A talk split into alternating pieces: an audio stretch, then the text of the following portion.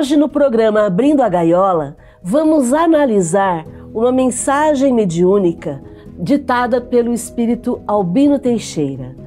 O que mais sofremos?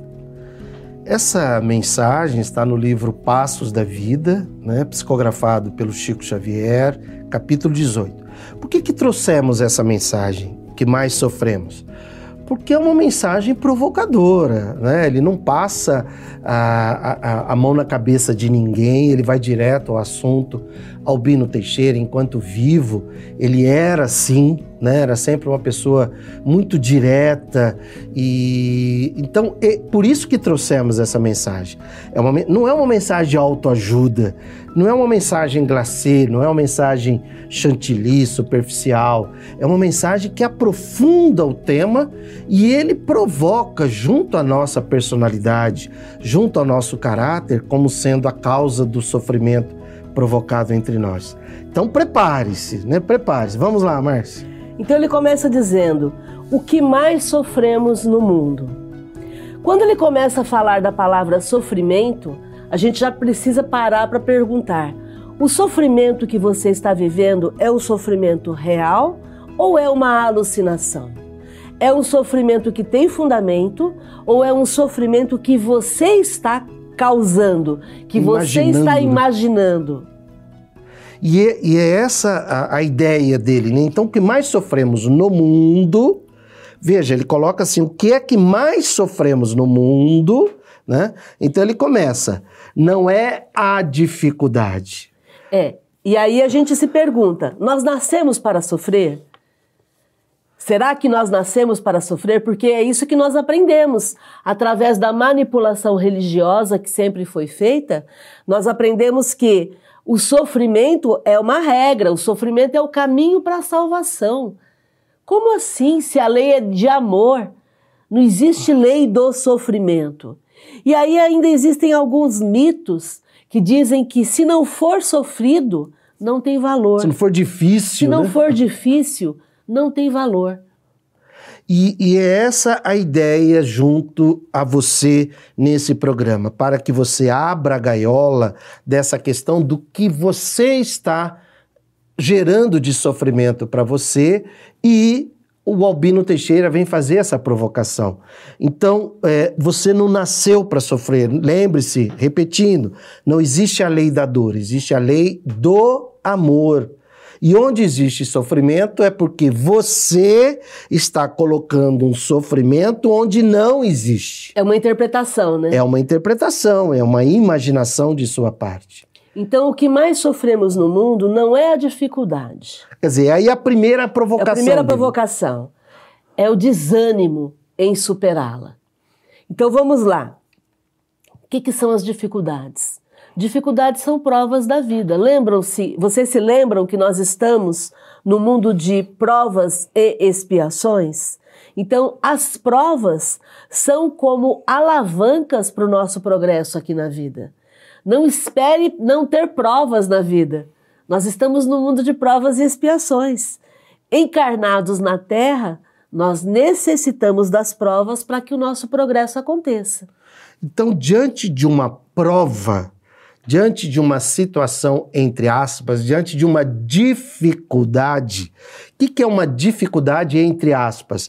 É uma prova que você está sendo submetido, submetida para você progredir. Então ele diz que não é a prova, não é a dificuldade, é o desânimo. É como se fosse assim: ah, prova de novo. Ah, de novo você submetido a uma situação para testar o meu, o meu progresso ou para provocar o meu progresso? Sim, sim, sem desânimo. E para ser sem desânimo, a gente necessita ah, ah, acessar a fé, porque desânimo quer dizer sem alma, sem ânimo, sem energia, né? E a fé que não depende de crença religiosa, não depende de nada.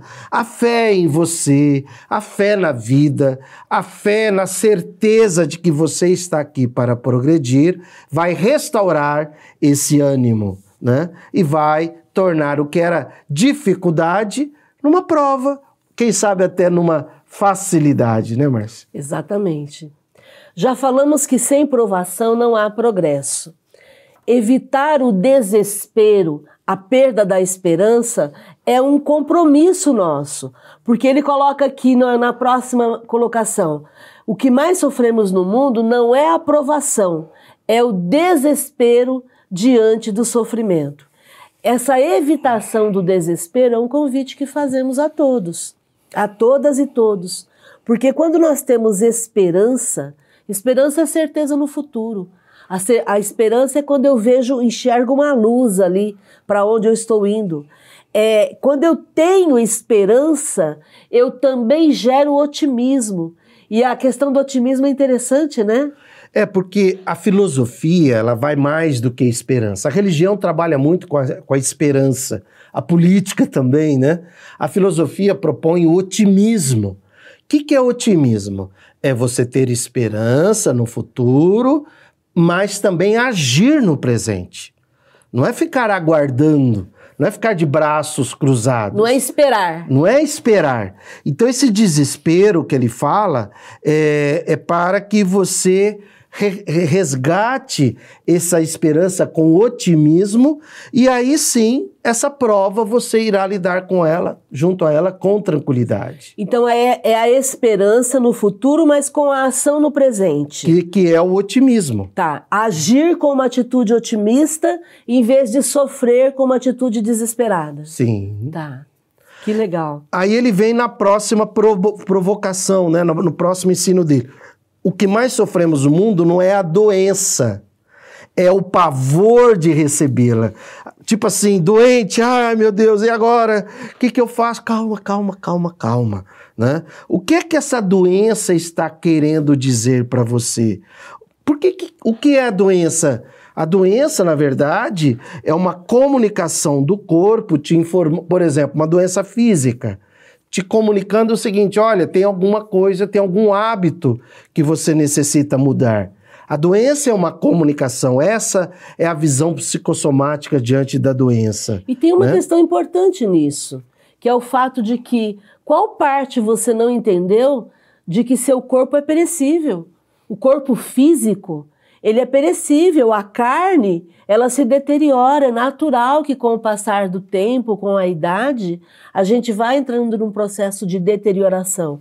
Agora, não há que se desesperar diante disso. Há que se observar o que está acontecendo para corrigir, para acudir, para remediar, para fazer o que precisa ser feito.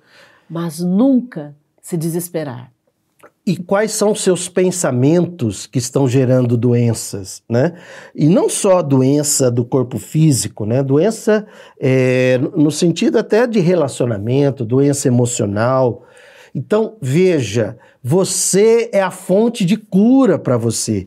Então, quando ele diz lá, não é a doença, é o pavor em recebê-la, agradeça, né? Agradeça. Opa, peraí, a, a, gratidão, doença, porque você está dizendo para mim que algo necessita ser mudado.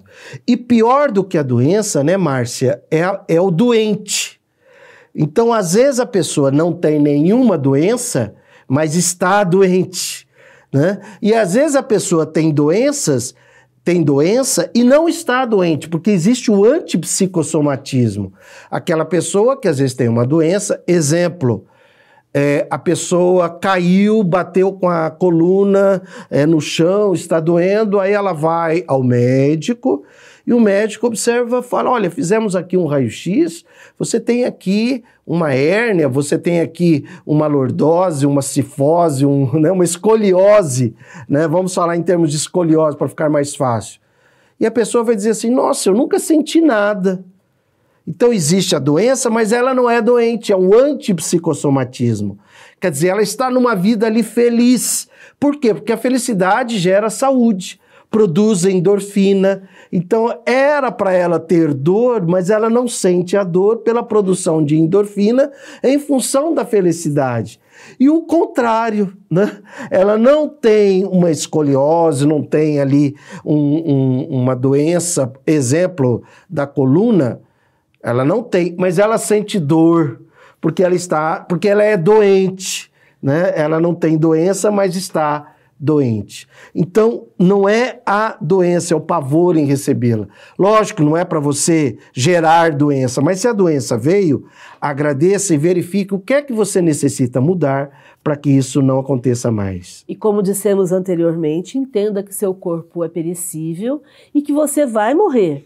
É uma lei natural da vida é, termos a consequência, como consequência, a morte. Então entenda que esse processo vai acontecer, é, é o VVM que já falamos aqui, você vai morrer e esteja preparada e preparado para esse momento. Para que quando acontecer o processo da morte, você não seja surpreendido, que aconteça de uma forma natural. Né? Natural, previsível e com as informações do Espiritismo, principalmente no livro dos Espíritos, que é o livro mais completo do Espiritismo, você sabe que você é espírito, né? E você está aqui num processo transitório, num estágio para aprender, crescer e mudar. O que mais sofremos no mundo não é o parente infeliz é a mágoa de tê-lo na equipe familiar. Nossa, essa Albino Teixeira vai no ponto. Ele vai no ponto. Né? Eu vejo muito isso no consultório, Márcia. Muitas, muitos pais que às vezes levam lá um filho com dependência química, né? Eles não estão assim, alguns, né? Não estão tão preocupados com a doença, mas é a vergonha de ter aquele filho, que é uma coisa horrível isso, um pai pensar isso, né? Inclusive ele, eles falam assim, é, a gente não está contando para ninguém, a gente prefere assim, falei para ele, não vamos contar para ninguém, né? Vamos fazer o tratamento, mas não precisa contar para ninguém que ele tem essa doença, né? Então vamos lá, estamos no mundo de provas e expiações. Sinto muito te informar, mas somos todos espíritos imperfeitos. Todos, inclusive nós e os nossos parentes. É. Então não temos aqui pessoas prontas, pessoas perfeitas. E nós somos parentes dos nossos nós, parentes. É, Lembre-se que você é parente de alguém, eu sou parente de alguém. Tem muita né? gente que tem vergonha de ter a gente na, na, na equipe familiar, Exatamente. né? Porque senão a gente fica achando que somos aí, né, a, o melhor de todos. Não, cara, tem muita gente que tem vergonha de ter você, vergonha de, de, de ter a mim na equipe familiar, né, no grupo familiar. Né? Então não há porque que ter mágoa de termos determinadas pessoas no, na nossa família, no nosso grupo familiar. Até porque a mágoa, na verdade, ela é uma consequência da vergonha. E a vergonha é uma consequência do orgulho. De novo, orgulho. De novo, voltamos na história do orgulho. Essa pessoa que tem vergonha, esse, essa vergonha vem do orgulho que ela sente, porque ela se, se julga melhor do que o parente. É esse o problema. Toda vez que a gente vai falar, for falar de orgulho, nós devemos entender que o orgulhoso ele se acha melhor do que o outro. Ele se coloca numa condição de estar melhor do que o outro. E aí, por conta disso, vai sentir vergonha de ter uma pessoa que ele considera que tem um problema. É, é, sente vergonha dessa pessoa estar no grupo familiar dele. Então, o orgulhoso se acha melhor do que o parente, sente vergonha desse parente e sente mágoa por esse parente estar na sua família. E lembrando sempre que o Espiritismo, a afirmação de Kardec, é o mais terrível, ele usa essa palavra, antagonista do materialismo. Né? E a base do orgulho e do egoísmo é o materialismo.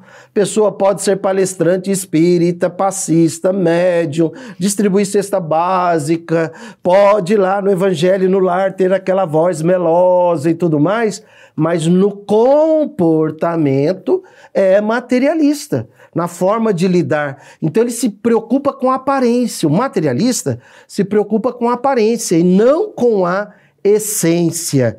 E aí vem, é por isso que ele tem vergonha, né? Porque a vergonha vem do orgulho e da aparência de ter aquele, aquela pessoa no grupo familiar, né?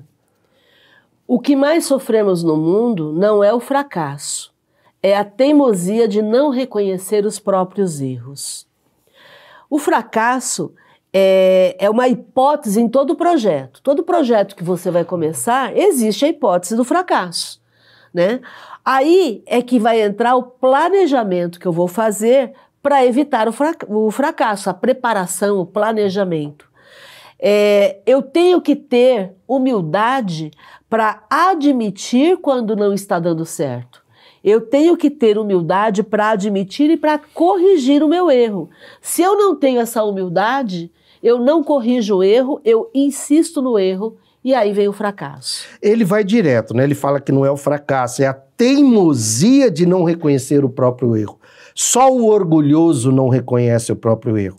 Porque a pessoa no estado de humildade, peraí, deixa eu ver onde eu errei. Ah, errei aqui, olha, eu errei por isso que fracassei.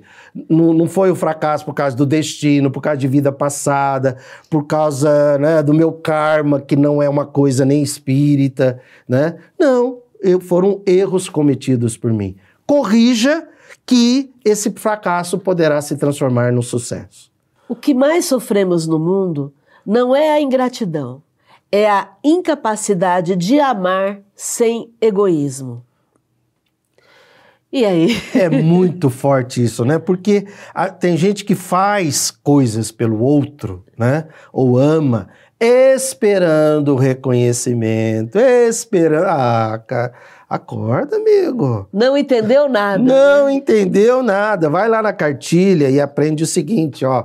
Você é espírito, princípio inteligente do universo. Você está aqui para cuidar de você, para amar, porque se você ama esperando alguma coisa, não é amor, é interesse, é troca, é negócio, né? Quando você ama, você simplesmente ama e segue em frente. Não fica nem esperando, né? Não, nada. Se você esperou, já não amou.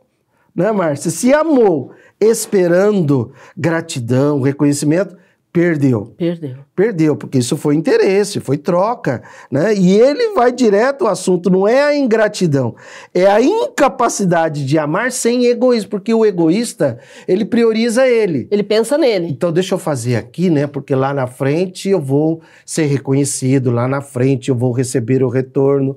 Perdeu. Não é assim. Amar é uma atitude espontânea que vai de você em direção ao outro sem esperar nada. Porque se esperar, aí é egoísmo e não vai dar certo. Ao amar, eu estou manifestando algo bom para o outro. O que o outro vai fazer com isso, não, não controlo mais, eu não controlo, não me interessa. Eu faço e sigo. Quando eu quero algo de volta, eu estou sendo egoísta. E aí já não é mais amar. Não é amar. É o que a gente sempre fala, né, Márcio? O amor é bom para quem ama. ama e não para quem é amado. Porque isso não é comigo, isso é com o outro. Que bom que eu fiz a minha parte. Siga em frente. Né? Sem esperar gratidão nem reconhecimento. O que mais sofremos no mundo não é a própria pequenez, é a revolta contra a superioridade dos outros. Aí nós vemos a falta de humildade, né? Porque se eu não sou tão bom quanto o outro é bom, eu que lute, eu que me esforce, eu que me aperfeiçoe, eu que me transforme em alguém melhor, em vez de ficar tentando diminuir o outro. Eu que me transforme em alguém que seja uma pessoa mais válida, né? Eu que me dê valor em vez de diminuir o valor do outro. Eu que pare de me preocupar com o tamanho que o outro tem. Isso não me diz respeito. O que me diz respeito é o que eu sou, o que eu penso, o que eu faço. Então não é rebaixar o outro para você se sentir melhor.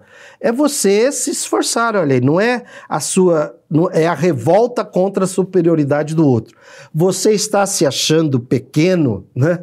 Porque nós não somos pequenos. Tem, tem um mito que diz assim: você precisa ser alguém na vida. Por favor, você já é alguém na vida assim que você nasce. Você já é um princípio inteligente do universo. Você não necessita ter uma profissão para ser alguém na vida. Você não, não necessita é, ganhar dinheiro para ser alguém na vida. Você necessita ser você. Né? Isso é você. Reconheça que esse é o seu valor. Assim que você nasce, você já é alguém na vida.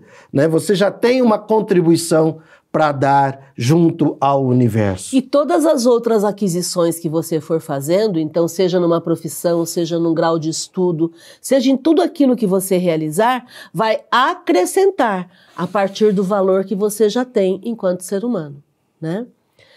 O que mais sofremos não é a injúria, é o orgulho ferido. Essa também pega, né? Porque a injúria é uma ofensa injusta. É quando você é ofendido de forma injusta. Se você tem orgulho, você, diante daquela situação, você se considera melhor do que a outra pessoa. E aí você não aceita ser criticado, mesmo que seja de forma injusta, porque você se sente ferido no próprio orgulho. É, ter orgulho aqui significa se dar valor, não é ser orgulhoso, né? Ter orgulho é, é se dar alto valor, cuidar da sua autoimagem. O que é autoimagem? É a imagem que você faz de você. Se dar valor, o que é se dar valor? Que valor você se dá? Porque em função do valor que você se dá, é o valor que os outros estarão se dando, estarão dando junto a você. Muito bom, vamos lá, mais um item. O que mais sofremos no mundo não é a tentação, é a volúpia de experimentar-lhe os alvitres. Aqui é, vamos explicando, né? Alvitre é conselho, tá? Então, quando a gente está diante de uma tentação, o que, que é uma tentação?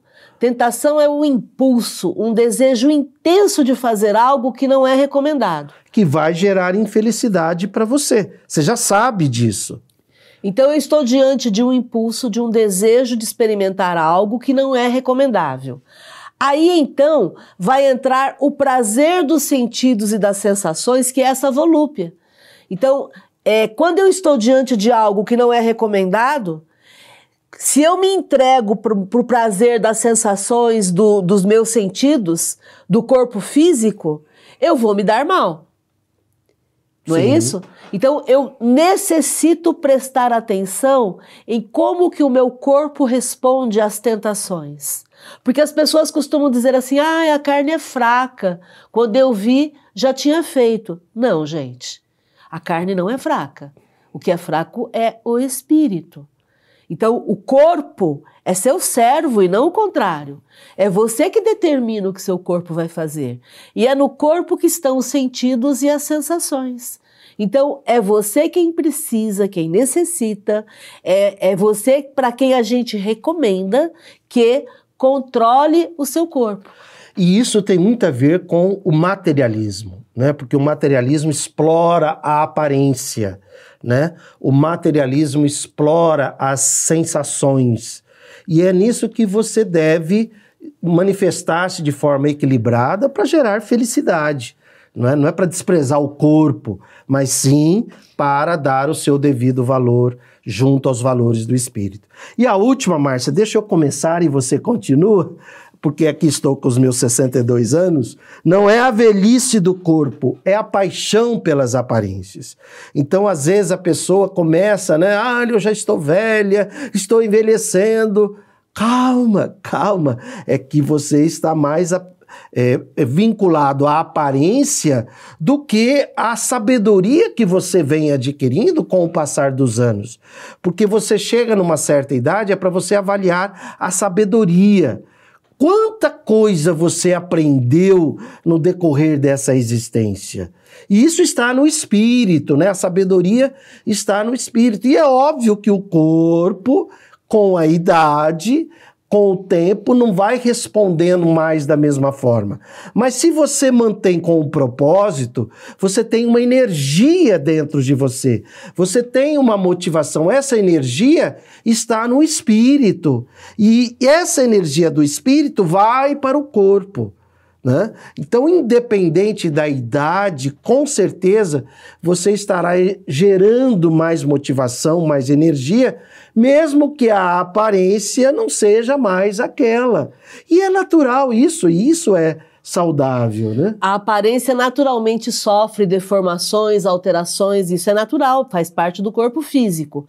Agora lembre-se que ser idoso é diferente de ser velho, né? Eu posso ser idoso com o mel, né? Isso. Mobilidade, energia e lucidez. Mel, explicando aí, né? M-E-L, né? Pratique isso no seu dia a dia. Mantenha todo dia a sua mobilidade, a sua energia, a sua lucidez. Hoje a gente tem a geriatria e tem também a gerontologia, né? Que vai cuidar muito mais disso no seu dia a dia. Então mantenha essa mobilidade, essa energia, essa lucidez. Né? Hoje em dia se fala, inclusive, que envelhecer é uma doença que tem cura. Né? Então é diferente de você ir ficando idoso com o passar do tempo ou envelhecer. Envelhecer é uma coisa, ficar idoso é outra. O seu corpo irá corresponder a esse aumento da idade.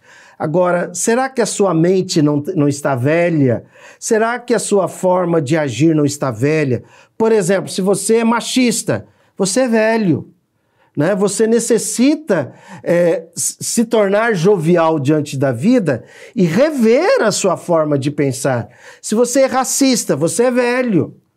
Você está desatualizado. Atrasado. Você está atrasado. Sua forma de pensar é velha e você necessita corrigir isso para resgatar a sua jovialidade diante da sua forma de pensar. Então, é o, o corpo se, reagindo junto à sua forma de ser. Não é a sua forma de ser se, reagindo ao, ao, ao envelhecer, ao, ao, seu corpo, né? Então, essa paixão pelas aparências, você deve mudar aí o, o canal. Sentir-se apaixonada, apaixonado pela sua essência pela sua essência, vibrar com cada dia. Cuidar da aparência, mas se apaixonar pela essência. E olha aí, boa. Cu cuidar da aparência, mas estar apaixonado pela sua essência. Por quê? A sua, é, a sua forma de ser, a sua paixão, a sua energia vem da essência. Aliás, que bom, né? Que bom que você está ficando idoso, porque não morreu antes né? Se não morreu antes, você está ficando idoso, você está tendo aí oportunidades de cada dia para progredir espiritualmente. O que mais sofremos no mundo, como é fácil de perceber, na solução de qualquer problema, o pior problema é a carga de aflições que criamos, desenvolvemos e sustentamos contra nós.